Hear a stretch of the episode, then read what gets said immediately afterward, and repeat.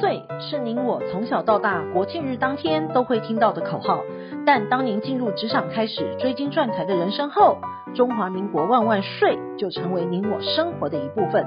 因为岁月的岁换成了缴税的税，纳税是人民的义务，但节税是您我的权利，所以唯有正面对战，才有博胜的机会。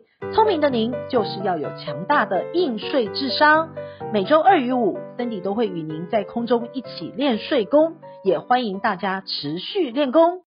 想税的听众们，大家好，欢迎回到想税的单元。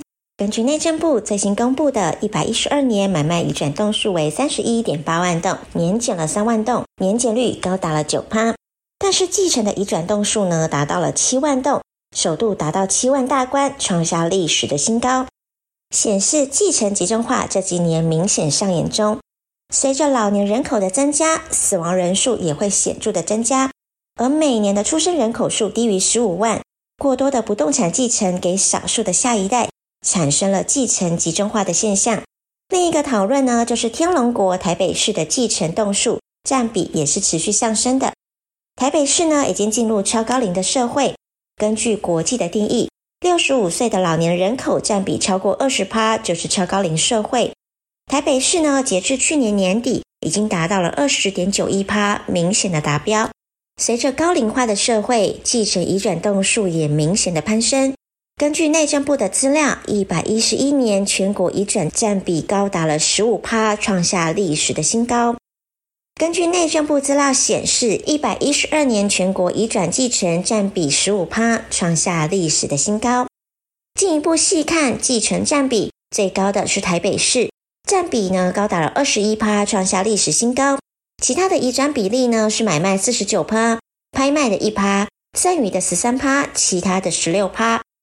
也就是说，台北市有十间房屋移转，就有两间是透过继承而来的，而购屋比例只有四十九趴。面对继承，当然有遗产可以继承是最好的，但如果祖辈们传的是债务大于遗产，继承者们也不用为此担忧。民法上呢，有一个债不相传的实用法律，就是抛弃继承。关于抛弃继承的运用呢，大家要记住三点。第一个就是时效，知悉者其继承之日起三个月内为之。所谓的知悉，就是指被继承人死亡事实为之。第二个呢，就是提状法院为被继承人死亡时的住所，也就是户籍地的地方法院。第三个就是通知。书面通知因其抛弃而应为继承顺位之人，也就是因为您抛弃而要通知下一顺位可以取得继承权的继承人。但如果遗产是大于债务的，为什么还要办理抛弃继承呢？因为抛弃继承也是遗产继承安排的手段之一。最常发生的就是隔代继承，当第一代过世留下了高额的遗产，而第二代也过了人生的中长年纪。在继承未来传到下一代也是要课征遗产税的，何不直接祖传给孙，就可以跳过二代，直接让三代继承？这就是所谓的隔代继承。但如果要以抛弃继承的方式来进行隔代继承的规划，要注意两件事。第一个呢，就是遗产税中有扣除额会有丧失。第一个就是遗产税中的扣除额。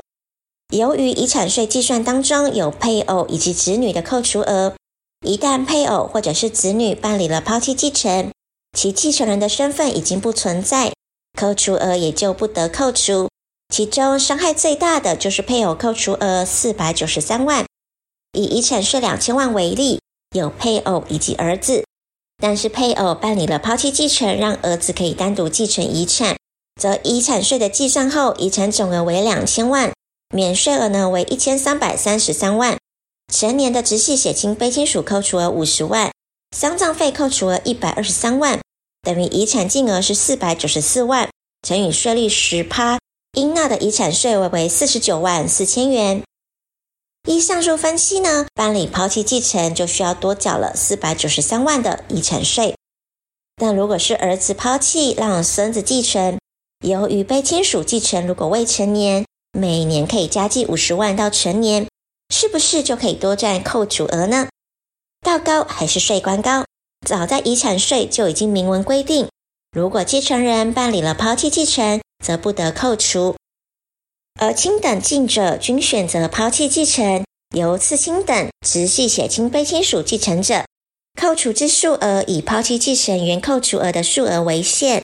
所以，儿子抛弃由孙子继承，还是以儿子的扣除额五十万为计算。第二个就是遗产继承应继分的误区。由于二代办理抛弃继承，由三代继承，与民法继承顺序仍属于第一顺位直系血亲卑亲属，在应计分的计算上仍属于平均分配的，即三代有多少人一起下去平均分配遗产数额，绝不是大家想的二代有多少，三代就有多少的计算。所以决定抛弃继承之前，各家要点算一下人头。哪一家生得多，二代多抛弃一点，就印证了多生多福气。法律呢是保障懂法律的人，税法呢也是让懂税法的人才有节税空间。所以对自身权利的运用，平时也要修行的。当然，听享税就可以打通您的任督二脉，让您有基本功来维护自身的权益。下周我们还有其他享税文章与您做分享。本周的享税专题，谢谢您的收听，我们下周空中见。